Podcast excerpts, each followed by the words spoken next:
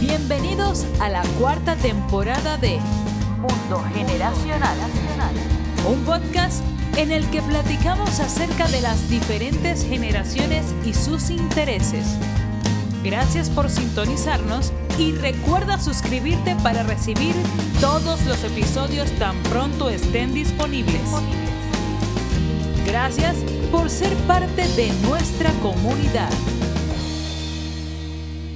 Amigos del Mundo Generacional, bienvenidos a este nuevo episodio de la cuarta temporada. Nos lo vamos a pasar increíble porque créanme que hoy más que nunca, sobre todo hoy que corrió sangre en las bolsas de valores del mundo, necesitamos saber lo que está pasando. Y para eso, créanme, buscamos a la mejor persona posible para que nos explicara qué es lo que está pasando en el mundo bursátil y financiero. Arrancamos no sin antes agradecerle a nuestros patrocinadores, Grupo Terza, si estás pensando en un coche nuevo, un Jack, un Peugeot, un Renault, próximamente Land Rover, no te lo pierdas, acércate a ellos, cómprales un coche, va a ser una gran experiencia que sea su cliente a Fundación Valleviv, que se encarga de apoyar a muchísima gente para que estudie, para que salga adelante, para que trabaje y para que mejore su salud en el noroeste de México. A Ticketopolis, el auditorio virtual más grande de América Latina, y también a The Yucatán Consulting Group. Si estás pensando en hacer negocios en Yucatán, por favor, revisa su página www.yucatanconsultinggroup.com para que puedas ser parte de estas grandes oportunidades que presenta de, para hacer negocios la península de Yucatán. Ahora, les voy a presumir a la persona que nos va a acompañar hoy y, además les voy a presumir otra cosa porque eh, estudiamos en la misma universidad. Se trata de Héctor Valdés Atala. Él es licenciado en Administración de Empresas del TEC de Monterrey, Campus Monterrey. Él también estudió un Global MBA en Thunderbird, que por cierto, yo también estudié Global MBA en Thunderbird, los dos somos Thunderbirds. Trabajó en Cuprum, que es una empresa muy conocida de aluminio. Actualmente es dueño de la empresa Valbrick Home Car Wash, que hace limpieza y facility service para la industria automotriz y del transporte de carga y pasaje. Él es un inversionista bursátil, ya lleva muchos años en la bolsa. Él es también, se considera un value investor, que es todo lo que hemos visto en este podcast, es value investing. Para mí es la mejor manera de invertir y por eso creo que es muy importante que todo lo que nos va a decir hoy nos va a servir muchísimo. Así que démosle la bienvenida a Héctor. Héctor, bienvenido Mundo Generacional. Es un placer tenerte aquí con nosotros y de verdad que qué gusto que, que una vez más un Thunderbird está participando en este podcast. Bienvenido, Héctor. Muchas gracias, Edwin. Un placer. Un saludo a todo tu auditorio, a todo tu público.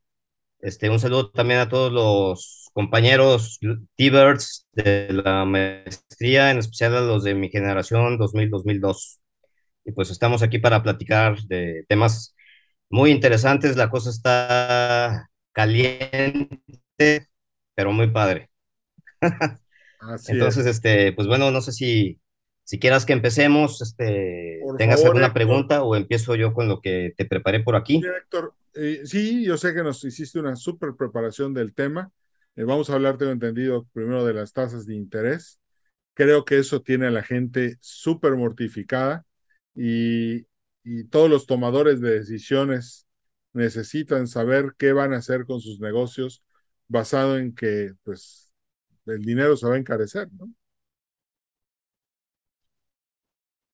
Ok, bueno, pues te explico rápidamente, poner en contexto eh, qué fue lo que generó toda esta situación que estamos viviendo ahorita de la caída de las bolsas.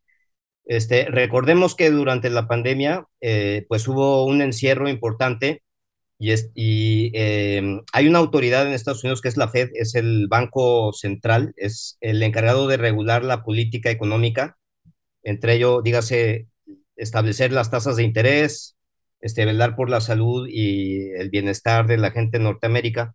Entonces, este, para que no fuera a originar este encierro, un desastre económico, la Fed decidió inyectar varios trillones de dólares a la economía norteamericana. Eh, ¿Cómo lo hizo? Eh, fue a través de la compra de bonos, este, comprando bonos de empresas, la empresa vende bonos y la Fed en cambio les da dinero, fue bajando las tasas de interés y fue mandando cheques por 1.200 dólares a los miembros integrantes de, de, una familia y eso lo hizo tres veces. Estamos hablando que si una familia tiene cinco miembros, eh, al cabo de un año aproximadamente recibieron 18 mil dólares. Eso es un ingreso que muchas familias no, no tenían.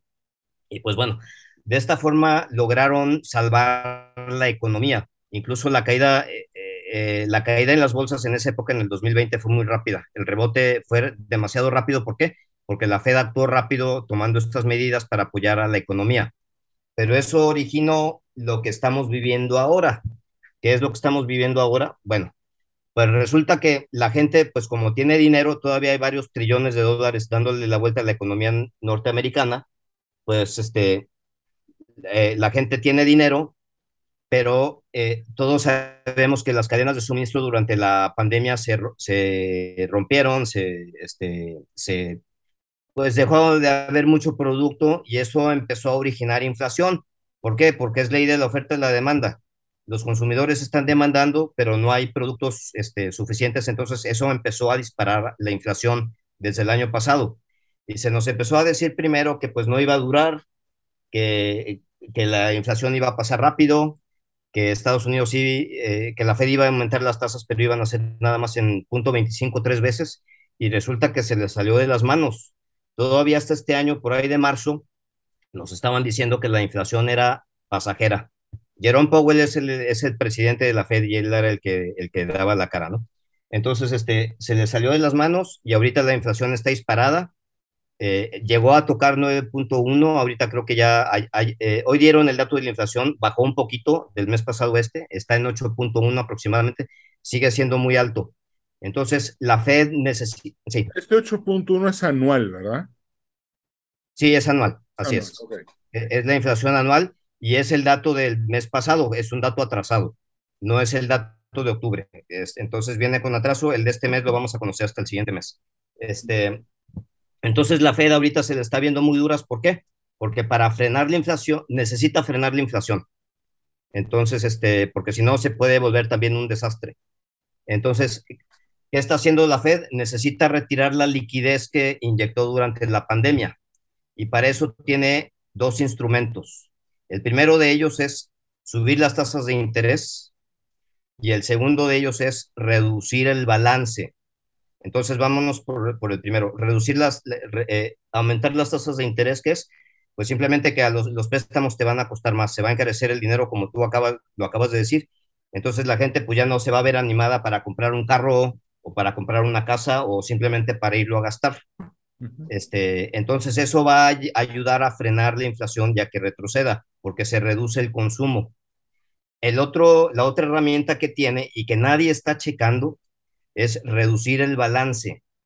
¿Eso qué quiere decir? Es retirar el dinero que dio, ¿cómo? Hace, haciendo el proceso inverso, vendiendo los bonos que compró.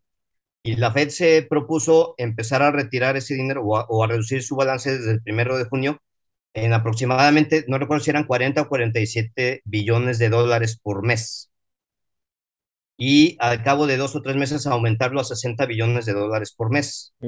Nada más que aquí la mala noticia es que no lo está logrando, no ha llegado ni a la mitad de ese objetivo que tenía, no, no está reduciendo su balance con la velocidad con la que se había propuesto. Entonces, nada más le queda la única otra herramienta que tiene, que es subir las tasas de interés y se tiene que portar agresiva. Entonces, ¿por qué es importante checar si la Fed está reduciendo o no su balance? para ver qué tan agresiva va a ser con las tasas de interés, con la subida. Y como no le está resultando ese plan, entonces nada más tiene la otra herramienta que es portarse agresiva con las tasas. Entonces va para allá. Eh, bueno, eso es más o menos el preámbulo a partir de la, de la pandemia. Ok. Eh, eh, ¿qué, ¿qué, pasa al, al, subir las tasas de interés? Bueno, ya, ya te dije, la gente va a dejar de consumir ¿Qué va a pasar por el lado de las empresas? Pues las empresas van a dejar también de pedir préstamos al banco. Esos préstamos los usan pues para crecer, para comprar otras empresas, para mejorar sus procesos, etcétera, ¿no? Entonces las empresas también ya no van a tener acceso a esos recursos y por lo tanto van a empezar a vender menos. Una porque ya no pueden pedir dinero o les va a costar más caro y la otra es porque los consumidores les van a dejar de comprar. Entonces, em, esto va a hacer que la inflación empiece a disminuir y lo están haciendo golpeando la, la economía. Este, entonces, bueno, por un lado, tenemos, ¿qué, ¿qué, tenemos hasta ahorita? Tenemos una Fed que se necesita portar agresiva con la subida de las tasas. Tenemos a un consumidor que va a dejar de consumir. ¿Por qué? Porque ya no va a tener acceso a créditos. Tenemos unas empresas que este, también van a dejar de vender, van a dejar de reportar buenos márgenes de utilidad. Y tenemos unas bolsas, que es el tema, que están cayendo o así ha sido desde que empezó prácticamente la guerra, ¿no? Que fue cuando, cuando ya este, las bolsas empezaron a caer todas este, en conjunto, ¿no?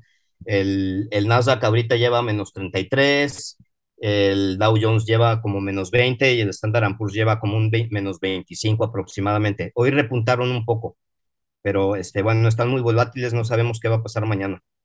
Entonces, pues bueno, esto es básicamente lo que, lo que está pasando así a grandes rasgos. Este, eh, yo como value investor no me fijo mucho en los aspectos macroeconómicos, pero ahorita los estoy volteando a ver por qué. Porque yo ya más o menos tengo identificado en qué empresas quiero invertir. Que porque eh, ahorita la verdad, pues las cosas están baratas y esa es la buena noticia, que los mercados nos están ofreciendo muy buenas empresas a costos muy accesibles y que, y que pueden remontar. Entonces, este, yo le estoy dando seguimiento ahorita a las cuestiones macroeconómicas porque me estoy esperando a ver si estas empresas en donde yo quiero invertir me las ofrece el mercado a precios más bajos, ¿verdad? Obviamente. Entonces, traigo cash y me estoy esperando. Entonces, pues más o menos eso es lo que, lo que, este, lo que estoy haciendo yo ahorita. Eh, hay muchos otros datos que, que, te puedo dar. Este, por ejemplo, es probable que caigamos en una recesión económica. Esto, es, esto significa dos trimestres consecutivos con crecimiento negativo, crecimiento del Producto Interno Bruto. Eso ya pasó. Eh, el, primer semestre de este año se reportó un menos 6%, un, menos 1.6%, y el segundo trimestre del año se reportó un menos 6, menos 0.6%. O sea, bajó, de un trimestre a otro, pero ya, ya se reportaron dos trimestres negativos. No se ha dicho que hayamos caído ya en una, en una recesión, porque hay otros indicadores que están saliendo bien. Por ejemplo, el empleo está saliendo bien, las solicitudes por subsidio de desempleo están bajas, entonces eh, no se está aceptando que haya una recesión. Sin embargo, el, eh, eh, la teoría técnica nos dice que ya estamos en una recesión. Ahora, este, te quiero explicar qué es lo que ha pasado desde 1961 con las últimas nueve recesiones que han habido con, relacionado con las bolsas. Bueno, pues las noticias no son tan malas. Eh, los mercados bursátiles generalmente empiezan a recuperarse cuando hay una recesión mucho antes de que la recesión termine. Esto es porque las bolsas se adelantan a lo que va a suceder. Nada más en la recesión del 2000 al 2001, que fue la, la causada por las .com, este, ahí se tardó más tiempo. O sea, la recesión terminó y las bolsas tardaron unos meses en comenzar a recuperarse, pero en todas las demás las bolsas empiezan a recuperar desde antes de que empiece, de, que termine la, la, recesión. Y te quiero hablar también, ahorita tenemos una guerra, es la guerra, pues, que ya todos conocemos, qué es lo que ha pasado con las bolsas en el pasado, con las guerras. Y te quiero dar el ejemplo de la Segunda Guerra Mundial, que fue una guerra, pues, mucho más fuerte que la que tenemos ahorita, ¿no? Este, las bolsas tocaron eh, piso un poquito después del ataque a Pearl Harbor, que fue más o menos en 1941-42, y a partir de ahí empezaron a recuperarse. La guerra terminó todavía dos, tres años después. Entonces los, los mercados siempre se adelantan y pues bueno, es simplemente un dato que, que, quiero dar, nada más para que vean que, este, digo, el mundo no se va a acabar. Este, van a seguir vendiendo cerveza en el Oxxo, el sol va a salir mañana, entonces, mientras las cosas se sigan moviendo, este, yo no lo veo tan negro, pero este, bueno, pues eso es, eso es, este, es un poco de información tal vez histórica y para que la gente sepa por dónde va a ir la Fed. La Fed ahorita necesita portarse agresiva porque este, la, la, el, la inflación no puede seguir subiendo, hay que bajarla. Es lo más sano para la economía, pero en el corto plazo le va a tener que pegar a, a las empresas, a los consumidores y a los mercados bursátiles, lo van a reflejar. Este, hasta ahorita, ¿qué es lo que hemos visto en los mercados bursátiles? fíjate, te voy a dar algo, un dato bien interesante. El primer trimestre y el segundo trimestre, el 80% de las empresas que cotizan en el Standard Poor's reportó las expectativas o mejoraron las expectativas. Y estamos hablando de junio. ¿Por qué se cayeron las bolsas entonces? Bueno, porque el mercado está asustado y hay una cosa que se llama múltiplo. Entonces el mercado está haciendo una compresión de múltiplo a las bolsas y a las empresas, que no tiene nada que ver con las ganancias. Es simplemente el mercado está diciendo, oye, pues hay una guerra, está la tasa de inflación muy alta, tu bolsa estás muy cara o tu empresa estás muy cara, entonces no me gusta, saco mi dinero y eso ajusta el múltiplo. ¿Ok? Ah, lo que hemos tenido hasta ahorita ha sido ajuste del múltiplo. ¿Qué es lo que sigue ahora? Bueno, las empresas van a empezar a reportar resultados ya pues a partir de mañana. Ya empezó Nike, Nike reportó mal, dijo que no va a cumplir las expectativas de ventas y que pues este, eso le va a afectar. Mañana reportan ya las financieras, reporta Wells Fargo, JP Morgan, Morgan Stanley, Citigroup, este, el día de hoy ya reportó BlackRock. ¿Cómo le fue BlackRock? Eh, le fue bien, le fue bien, pero fue también porque los mercados este, se portaron irracionales, tuvieron una caída del menos 2%, y luego este, después como de las 10 de la mañana rebotaron y terminaron con ganancias del 2% aproximadamente. Entonces son esas cosas que dices, bueno, no se pueden pronosticar, pero suceden en bolsa. Este, entonces, bueno, hoy pasó eso, hubo un, eh, un gap ahí de 4% aproximadamente entre lo que cayó y subió, y BlackRock subió un 5%, pero eso no garantiza los resultados de mañana de ninguna, de, ninguna manera. Entonces, ¿qué es lo que se espera o qué es lo que otros inversores importantes están diciendo que va a pasar a partir de ahora? Es que como los consumidores van a dejar de consumir y las empresas van a dejar tal vez de vender, se va a venir ahora la segunda parte de lo que pudiera ser, ser, la caída de los mercados, que es la compresión de los márgenes de ganancias, que ahora sí tiene que ver ya con los, con, con, la, eh, con los datos de la empresa, con los fundamentales de la empresa. Por ejemplo, Nike reportó que pues, no, le vaya, no le va a llegar a la venta, que ya le están empezando a caer y pues se va a reflejar en, en los márgenes de utilidad y eso es algo que a, que, a que a, los mercados no les gusta. Cuando tú inviertes en una empresa y te dicen, oye, pues no le voy a llegar a las ventas o este, ya no, eh, este, no le voy a llegar tampoco al, al, retorno sobre la inversión o no le voy a llegar al margen de utilidad, eso al mercado no le gusta y venden. Entonces, es probable que, empezamos, que empecemos a ver esto, que sería como la segunda parte de la caída de las bolsas, ¿verdad? Ahora, eh, no pretendo yo tener aquí una bola de cristal, me puedo equivocar, pero las cosas sí están apuntando en cierta medida hacia allá, a que las empresas reporten mal porque están subiendo las tasas de interés, la inflación está muy alta y pues las otras cosas que hemos comentado también, ¿verdad? Una pregunta, Héctor. A estas alturas, ¿el mercado ya descartó los malos resultados de este último trimestre o vamos a ver una reacción a estos malos resultados? Ok, hay que esperar primero los resultados. Okay. Porque pueden sorprender. Pero no ha descartado, es lo que te decía, no ha, no, no, ha descontado todavía los malos resultados. Lo que descontó es la calificación alta que tenían lo, este, pues el Standard Poor's, el Nasdaq. Eh, o como empresa, pues, eh, por ejemplo, Amazon creo que estaba reportando 70 veces beneficios, entonces estaban caras. Entonces lo que el mercado hizo fue ajustarlos. Bueno, Amazon sí reportó mal el resultado porque invirtieron en Rivian, pero eso ya es una cuestión puntual. Le salió mal esa inversión y, ca y cayó demasiado pero en general las bolsas están cayendo porque el mercado les está ajustando el múltiplo. Eh, el múltiplo es una calificación, este, es una, es una calificación en base a la apreciación. No tiene que ver tanto con los, con, lo, con los fundamentales de una empresa. Este, entonces, bueno, pues eso es, eso es más o menos la, la situación. Eh, como está ahorita, tú me pediste que hiciera, pues, este, que diera más o menos unos dos, tres panoramas, ¿no? Un neutral, un, este, un optimista y un pesimista. Bueno, pues este, aquí te los tengo, te digo, no es este, esto yo dándomelas de muy bueno ni adivinando el futuro, es, es basándome en lo que yo estoy observando, ¿verdad? Que por cierto, te voy a dar, te voy a dar una noticia que es buena. Este, hay indicadores adelantados que nos dicen más o menos por dónde va a ir la cuestión. ¿Cuáles son esos indicadores? Bueno, uno es que el petróleo había tocado 130 dólares y ahorita ya bajó, ya bajó por abajo de 100. tocó incluso 80 dólares, creo ahorita debe estar por ahí de 90, no, no lo chequé, pero este, ya bajó, ya está por debajo de 100, que es lo que interesa. Y otra cosa interesante en cuanto al petróleo es que ahorita ya las productoras de petróleo, la, la OPEP, ya trae el sartén por la por el, por el mango de el mango a que no lo traiga, que fue por ejemplo cuando empezó lo de la pandemia. Sí. Que nadie, que todo se detuvo y se, y se desplomó el precio y luego se fue hasta 130 y no había control del precio. Ahorita el precio ya lo traen controlado y ya es una cuestión más política y de ponerse de acuerdo, ¿no? Entonces, este, yo prefiero que esté así. Otra, otro dato interesante adelantado es el costo de las materias primas.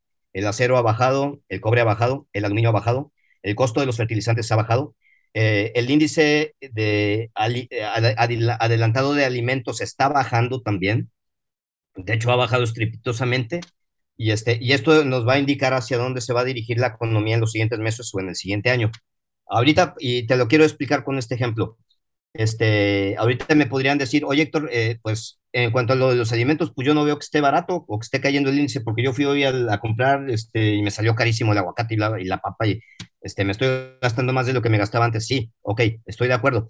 Lo que pasa, eh, los precios de lo que estamos consumiendo ahorita, por ejemplo, de alimentos, este, son cosas que se produjeron cuando los fertilizantes estaban caros, cuando el costo del transporte estaba caro, eh, cuando las materias primas estaban caras y ahorita nos están llegando esos productos y por eso nos está costando. Eventualmente debe bajar y eso debe de ser en el transcurso del año que entra. Entonces la inflación sí debe de, comenzar a ceder este, en algún momento, pero ya los eh, indicadores adelantados nos están, nos están señalando eso, ¿no? Entonces, bueno, vamos a pasar por los, los tres panoramas que me decías ahorita y luego te Tuvimos un pequeño corte en la llamada, pero ya estamos de vuelta.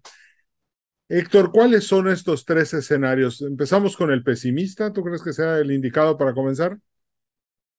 Eh, no, me gustaría irme por el neutro. Por el neutro, adelante. Porque es el más, es el más, este, yo creo que es el más probable que, que pase eh, por, los, por lo que te comentaba ahorita de los indicadores adelantados. Entonces, a este escenario neutro le doy más probabilidades, aproximadamente un 60, 60%, 70% de que se cumpla. Y, este, y consiste en que se cumpla el plan de la Fed, que es este, que con, la, con el alza de las tasas de interés, la inflación empiece a ceder, aunque sea lentamente, ¿no?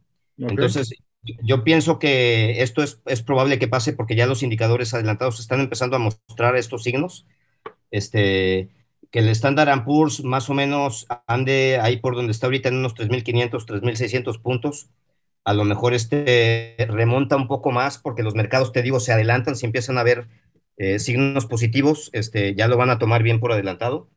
Eh, que no haya recesión, que el, eh, que el desempleo aumente, pero no tanto, porque eso también, que haya un poco de desempleo ayuda a que la inflación se detenga este, y eventualmente, pues que la Fed empiece a moderar un poco las, el alza en las tasas, ¿no? Este, entonces ese es el escenario neutro. Eh, y es más o menos que quede así como está o un poquito mejor. Porque te digo, hay indicadores que ya están empezando a dar signos buenos. Eh, sin embargo, también eh, en el muy corto plazo, sí me puedo ir a un panorama un poquito más pesimista. ¿Por qué? Porque le van a, le van a pegar a la economía y aunque no va a ser algo que se mantenga en el largo plazo, en, el próximo mes, próximo dos meses, podemos ver este, que las bolsas caen un poco más, eh, vamos a estar en plena subida de tasas, probablemente las empresas van a empezar a reportar que no le van a llegar a las ventas que se habían pronosticado o a las ganancias que tenían. Eh, y pudiera ser también, ya yéndome muy pesimista, que la inflación no baje y que suba. Lo veo poco probable pero puede pasar también. Este, y eh, pues bueno, a, ese, a eso le doy más o menos un 20, un 30% de probabilidad. Ok. De, que pase. Y el escenario optimista es pues que, eh, que le doy muy poca eh, probabilidad también por lo mismo que estoy viendo. ¿Cuál sería? Bueno, que la inflación se detenga ya a partir de la próxima semana, que deje de subir, que empiece a retroceder, que la Fed diga ya en un mes que ya no es necesario aumentar las tasas que las empiece a bajar y que las empresas repunten también. Entonces, ese sería el optimista, pero le doy, le, eh, le doy muy poco de probabilidad, le doy entre un 5 y un 10% aproximadamente. Entonces, o es, sea que, y a ver, Héctor, para las personas que nos están escuchando, que son financieros, tomadores de decisiones, eh, invertir indizado en estos tiempos es una buena opción. Eh, hay que buscar empresas de acuerdo a estos escenarios, por qué sector nos podemos ir, qué puede significar todo esto que nos acabas de decir para el impacto que puede tener en nuestros bolsillos. Ok, yo no hago inversión inde- indexada porque yo creo que saco más rendimiento si analizo a las empresas este, independientemente de si están en un índice o no. O sea, yo, yo me voy más a, a analizar caso por caso. Este, sin embargo, sí es una forma de invertir, indexarse, por ejemplo, al Standard Poor's o al Nasdaq, que el Nasdaq ha caído más. Entonces, sí es una estrategia que puede dar rendimiento, muy buen rendimiento a largo plazo porque los mercados ahorita están baratos. Sí. Entonces es más probable que resulte ahora a que resulte cuando el ciclo está más avanzado y las bolsas están un poco más caras. Este, yo sí, dime. ¿Tú sí consideras que ahorita la bolsa ya está barata? Porque pues igual por lo que me planteas, yo podría pensar que sí está barata comparada con la del 2000, eh, con la recuperación del 2020, pero tal vez está cara para ser, eh, el, eh, por estar en estas circunstancias de inflación y de guerra y de cadenas de suministro rotas. Mira, este, las bolsas ya están baratas y aquí en lo que yo me fijo es en, te repito, es en las empresas. Si una empresa ya está barata, yo no tengo forma de saber si va a seguir cayendo. Ahorita yo le estoy apostando a que por todo lo que está pasando, el mercado me las puede ofrecer un poco más baratas, pero una empresa buena, al cabo del tiempo, va a repuntar. Entonces, este, las bolsas ya están baratas, se puede empezar a, invertir ya, es un buen momento pueden caer un poco más por lo que yo, por lo que te estaba comentando ahorita, por toda la, la, el alza de las tasas y lo que van a reportar las empresas, sí puede haber un ajuste. Entonces, este, una es empezar a invertir y si caen un poco más, pues aguantarte, porque ya desde ahorita estás agarrando muy buenos deals, ¿verdad? Sí, sí, Entonces, este, sí podría ser una buena estrategia para alguien que tenga cash o que desee invertir, comenzar ya, tal vez poco a poco, eh, del cash que tengan para invertir, pues a lo mejor empezar a invertir un 15%, un 20% y esperar a ver, este, a ver cómo, cómo reportan las empresas. Probablemente haya empresas buenas que dan un resultado mal, malo por el trimestre uh -huh. y, y, presenten una oportunidad de entrada mejor o que, o que incluso este, los índices se caigan y, y muestren también una oportunidad de, de entrada mejor para, para, un inversionista, ¿no? Este, entonces, pues eh, esa es la respuesta a la pregunta. Las bolsas ahorita están baratas, sí están baratas, pueden caer más, pueden caer más, pero ya hay que analizar cada caso por, por separado. Por este, separado. Yo te voy a decir qué es lo que estoy haciendo yo. Es, me estoy esperando, tengo cash y me estoy arriesgando a ver si el, el, mercado me ofrece esas empresas en donde quiero invertir un poco más baratas, pero con el riesgo de que a lo mejor se me disparan y ya no lo invierto en donde están. Claro. Entonces, ¿Una, una este, entrada gradual sería buena ahorita? Claro que sí. Así es, puede ser una entrada gradual, invertirle una parte y esperar y ver cómo van reaccionando, ¿no? Hay mucha volatilidad y yo creo que esta volatilidad va, va a continuar unos dos o tres meses. Eh, hay inversionistas que son muy, muy pesimistas o, este, bueno, hay un inversionista que yo sigo mucho, se llama Michael Burry, uh -huh. eh, es el de la película de, sí, sí, de Big sí, Short, claro. interpretado por que ahorita, que está, que ahorita está invirtiendo en Eh, agua. lanzó, ¿Eh? ¿Perdón? Que ahorita está invirtiendo en agua. Fue lo que supe. Eh, no, eh, creo que vendió todas sus posiciones. Ah, ok. ok, ok. Creo que vendió todas sus posiciones. Se había puesto corto de Apple, había comprado Bristol Myers. Bueno, este, no sé si has visto la serie del Señor de los Anillos, eh, The Rings of Power. No. Este, hay una cosa ahí que se llama, bueno, hay una cosa ahí que se llama Palantir. Este, escuchar hablar a Michael Burry es como irle a poner la mano al Palantir, ¿no? Que te enseña, es una bola de cristal que te- cada vez que le pones la mano te enseña una escena catastrófica. Entonces, bueno, Ok. este, sí, él está diciendo que el Standard Poor's muy probablemente se vaya a por debajo de 2000 puntos, 1800. Wow. Estaríamos hablando ya de capitulación de los grandes índices. O sea, la- la- los grandes ETFs van a decir, yo ya no quiero invertir, ahorita no quiero saber nada, y van a sacar su dinero. Estaríamos hablando de una situación de esas. Ah, eh, está también, hay otros inversores, por ejemplo, Ray Dalio, eh, em, eh, ahí no me acuerdo del otro inversor, que también están diciendo que todavía va a seguir, va a continuar la caída, pero va a ser en el corto plazo. Entonces yo a los inversionistas les diría, pónganse abusados porque se pueden presentar muy buenas oportunidades que están ya desde ahorita. Este, ahora, ¿qué, ¿qué, le recomendaría yo a una persona que no hizo cash y que se quedó invertida y que se está teniendo que tragar esta caída? Bueno, hay algo que se llama rotación de cartera. ¿En qué consiste? consiste en vender empresas que cayeron menos para comprar otras que son de buena calidad, que cayeron por una irracionalidad del mercado más de lo que cayó la empresa donde vas a sacar el dinero. Sí. Por ejemplo, vamos a poner el caso de tal vez Autoson.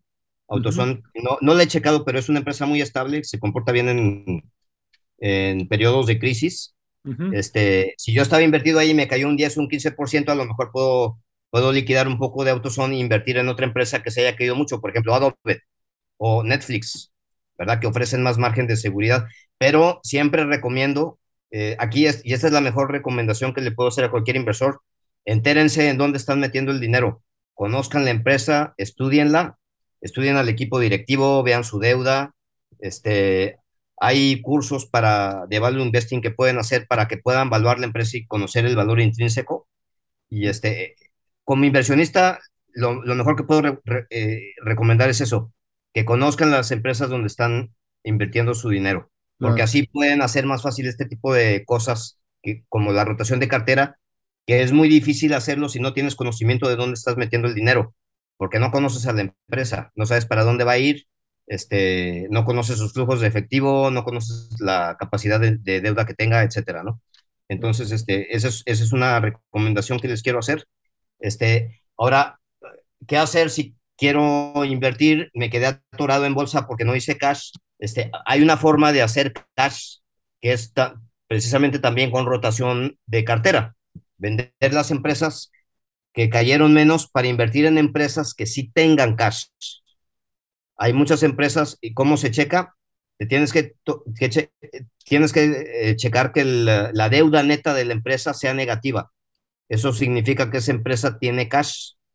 Entonces, si tú inviertes en esa empresa, te vas a ser copropietario del cash también y la empresa va a velar porque, porque ese cash lo, se administre bien, ¿no? Te va a pagar dividendos o va a hacer recompra de acciones o va a hacer adquisiciones de empresa y de esa forma tú estás invirtiendo en una empresa que sí tiene cash y te estás haciendo copropietario de, de esa empresa. Y aquí te quiero poner un ejemplo muy bueno que a mí se me hace una de las mejores alternativas. ¿Sí? Es la empresa de aquel que para mí es el mejor inversionista que ha habido en la historia, que es Warren Buffett. Totalmente. Este, él ahorita, él ahorita en Berkshire Hathaway, en el último reporte, que fue de junio, tenía 100 billones de dólares listos para invertir. Entonces, este, pues bueno, es un caso de estudio. No estoy haciendo una recomendación de compra, pero si no tienes cash y quieres invertir y quieres hacer rotación de cartera, ahí está Berkshire Hathaway. O sea, lo veo como una muy buena inversión, aparte de que el hombre es experto moviéndose en entornos inflacionarios, en entornos de tasas de altas tasas de inflación, este, altas, altas tasas de interés, situaciones de guerra, situaciones de crisis energética, es donde Warren Buffett saca los mejores rendimientos en el largo plazo. Oye, oye Héctor, y con 100 billones de dólares, yo creo que si el mercado ajustara más, él podría salir a comprar cualquier empresa a un precio increíble y con su toque de rey Midas volverla súper rentable. De hecho, yo creo que con esta crisis él pudiera quedar colocado en, unos, en un par de años como la persona más rica del mundo y meterse a la bolsa a Jeff Bezos, a Elon Musk, eh, incluso al mismo Bill Gates, porque es muy bueno y ahorita él no predice este tipo de entornos económicos. Este, ¿Qué fue lo que, por qué, tú, por qué juntó tanto cash? Este cash lo viene juntando como desde los 2016. ¿Por qué? Porque los mercados estuvieron altos, altos, altos, altos y él como buen inversionista empezó a vender sus acciones que vio que a lo mejor ya no le iban a dar más rendimiento porque eh, le estaban subiendo las acciones que compró. Y luego, ¿por qué no lo invirtió? Porque su universo de inversión no es tan grande, él necesita invertir en empresas grandes. No puede comprarte small caps o medium caps porque tendría que comprarlas todas y tendría que comprar toda la, toda la empresa. no se puede hacer cargo de eso. Entonces, si él no invirtió el dinero es porque no tenía en dónde invertirlo. Entonces, por eso hizo tanto cash. De hecho, ya invirtió la tercera parte del cash que tenía. Él llegó a tener 140 billones de dólares. Uh, al 31 de, de, diciembre del 2021, él tenía cash 140, 150 billones de dólares. Ya invirtió una parte este año y no dudo que ahorita ya esté echándole el ojo para seguir este, desplegando el cash que tiene. Y, este, y te digo, él es un experto moviéndose en entornos este, como los que estamos viviendo ahorita. Totalmente. Y lo pongo como caso de estudio nada más, pero a mí me gusta mucho. Yo quiero invertir ahí, no lo he invertido porque estoy esperando a ver si el mercado me lo ofrece a, a un precio mejor del que está ahorita, pero igual y me sale mal esa espera y de repente se me dispara, ¿no? Este, Claro. Pero bueno, eso ya, ya lo decide cada quien. Pero respondiendo a tu pregunta, los mercados ahorita están eh, ofreciendo muy buenas oportunidades de entrada. Ya. Bueno, pues este, hay que buscar aprovecharlo. Entonces, para los que in- invierten indizado, pues ahí está el Nasdaq igual, 33% abajo dijiste. Creo Sí. que igual puede ser una magnífica opción. Claro, no hay que considerar, digo, considerando que ahí está el otro, este Michael Burry diciendo que, que, que todavía falta lo peor, que es un escenario terrible. Sí, Es- pero no sabemos qué intereses tenga. Ya él se ha equivocado antes, se equivocó. Él este, vendió en corto Tesla eh, con puts y le salió mal. Este, se había puesto corto de Apple también, ya la vendió. Entonces, este, eh, pues sí hay que hacerle caso, pero lo mejor es que cada quien tenga su propia opinión e independencia de pensamiento. Y para eso, eh, yo no veo otra forma más que analizar las empresas en donde inviertes. Es la única, es la única forma, ¿verdad? Este, eh, ahora, al- eh, para los que hacemos value investing, Todos estos eh, indicadores eh, macroeconómicos, la inflación, eh, la- las tasas de interés, la guerra, pues eh, son, son cosas que pasan y nosotros no debiéramos de fijarnos mucho en eso, porque al final de cuentas en lo que nos fijamos es en las empresas Claro. y las empresas las van a hacer, la van a hacer bien tarde o temprano en cualquier entorno económico.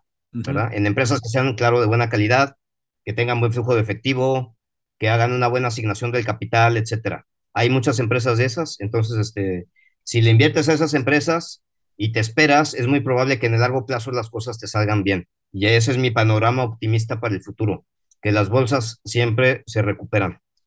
Entonces, este, si ahorita estás invertido, este es otro consejo y estás pensando en meter aguas, porque puedes estarte saliendo en un mal momento y, este, y después te sales y las bolsas se empiezan a recuperarse y ya no te tocó montarte en la remontada, ya no te tocó montarte en la remontada.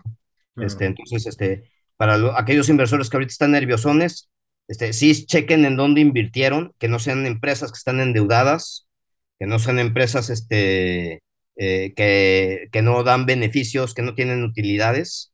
Fí- Fíjense muy bien en eso. Este, si están invertidos en una de esas, bueno, pues este, las empresas no tienen sentimientos hacia nosotros. Entonces tú no tienes tampoco por qué tener sentimiento hacia una empresa y ver si, le- y si ya te diste cuenta que la empresa es mala o que no va a poder remontar en el futuro, pues véndela, ni modo. Toma la pérdida y búscate otra para recuperarte.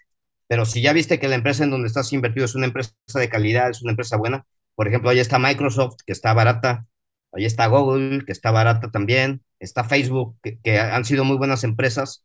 Este, si se te cayeron, bueno, pues ni modo, apretarse el cinturón y esperar. Tarde o temprano van a remontar, ¿no? Claro. Este, pues, Sí, pues eso es lo que tenía. No sé si tengas alguna eh, otra duda. Este, No, Héctor, invertir este, en, en, en ETFs indexado es buena, es buena, es una buena estrategia si no tienes tiempo de analizar las empresas en donde estás invirtiendo. claro. Este, sí es buena estrategia. El estándar, la- como prueba ahí está el Standard Poor's que pues siempre ha subido, el Nasdaq también, Sí. el Dow Jones también, entonces es una estrategia. Yo me fijo más en las empresas porque yo obtengo más rendimiento si me, si me enfoco en una empresa que si me enfoco en, un, en algo que esté indexado, ¿verdad? Oye, Héctor, eh, ¿a cuánto está la tasa de interés ahorita en Estados Unidos? Eh, está en 3.25 y Y la van a, eh, ¿a cuánto crees que la... O sea, cuatro creo que ya sería demasiado, ¿no? Estados Unidos ya ha tenido por épocas prolongadas tasas del 4 o 5%. No estamos hablando de nada de fuera del mundo. ¿Qué es lo que pasa? Que como Estados Unidos regaló mucho dinero, gente que no sabía invertir se puso a invertir. Por eso las bolsas se dispararon. Entonces, ¿qué está pasando ahorita? Están subiendo la tasa de interés y esta gente que no sabía invertir está asustada y está sacando el dinero. Entonces, eso, eso explica por qué la primera parte del año hubo caídas de, bolsa, ¿no? Porque todo este dinero de gente que no sabe invertir está saliendo o está cambiando de manos. Entonces, este, eh, pero ya Estados Unidos ha tenido estas tasas antes.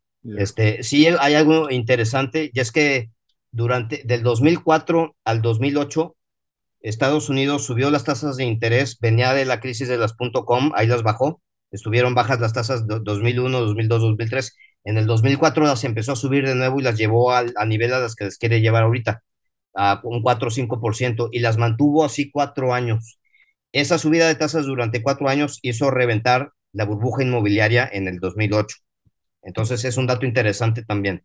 Si Estados Unidos sube las tasas y las mantiene en el 4 o 5% durante varios años, puede ser que alguna burbuja por ahí reviente. Este, entonces es un dato a checar, es un dato histórico. Creo que ya te lo había, ya lo habíamos comentado, ¿verdad? Sí, lo platicamos fuera de micrófono. Ah, bueno. Ah, ok, bueno, pues este, nada más lo, estoy recordando. Sí. Este. Wow, Héctor, pues entonces, este, venga la montaña rusa, hay que sacarle provecho. Este, gracias por toda la, toda la información que nos has dado, gracias por todos los consejos. Ok, no sé si quieras que... Sí. Iba a decir que todo lo que se ha dicho aquí, ni el podcast, ni tú, ni yo somos responsables de las decisiones que hagan las personas que lo están escuchando y que inviertan con su dinero. Somos nada más, nosotros nada más lo vemos desde una perspectiva de analítica, ni tú ni yo somos responsables de, de nada de lo que pase, ya dicho la cláusula. Este, pero sí, definitivamente es un momento que puede significar oportunidades muy grandes para muchos y creo que eso es lo que, lo que tenemos que ver, que pocas veces tenemos un mercado que está 25, 33, 20 a la baja y comprar aquí y entrar últimamente este, puede bajar un poco más, pero podemos estar seguros que para el 2030, 2035 vamos a estar muy felices de haber hecho estas compras porque las inversiones bursátiles son a largo plazo. Exactamente. Te puedo dejar mi correo electrónico por si alguien quiere escribirme. Claro, tus redes sociales, lo que quieras, adelante, por favor. Ok. Es este, te voy a dar uno que voy a, es, va a ser nada más para esto. Ok. Es eh, H de hilo, U de uva, V de visa, A de Alberto, A de Alberto, V de visa, U de uva, H de hilo, arroba hotmail.com. Ok. Entonces, este, quien quiera más información o tal vez quiera un poco de orientación o simplemente platicar, escribirme, este, pues con gusto, ¿verdad? Va, pues este, muchas gracias. Estamos muy agradecidos con toda esta información y, y pues como siempre, ojalá nos, nos, nos, este, nos acompañes próximamente otra vez en el podcast porque creo que lo que va a pasar va a estar interesante y vamos a necesitar nueva información y este y también estás invitado a escribir una columna y mandárnosla para que podamos darle seguimiento a todo lo que aprendimos hoy de ti. Ok, perfecto. Y es un placer este, conocerte, estar aquí con tu gente. Espero que, que les sea de utilidad. Y pues cualquier cosa, aquí, aquí, ahí tienen mi correo, este, por aquí ando. Perfecto, Héctor. Muchísimas gracias. Pues amigos de Mundo Generacional, nos despedimos. Eh, no sin antes agradecerle a Ticketopolis, a Fundación Valle Viva, a Grupo Terza, a Luis Quijano y a Yucatán Consulting Group por todo el apoyo que nos dieron para que este episodio sea posible. Nos vemos en la siguiente. Me se despide de ustedes Edwin Carcaño Guerra. Este es el podcast Mundo Generacional. Cambio y fuera. Gracias por haber sido parte de este episodio de Mundo Generacional. A nombre de todo el equipo te deseamos prosperidad y éxito. Recuerda darnos un like en Facebook. Podcast Mundo Generacional. Nos vemos en el siguiente episodio.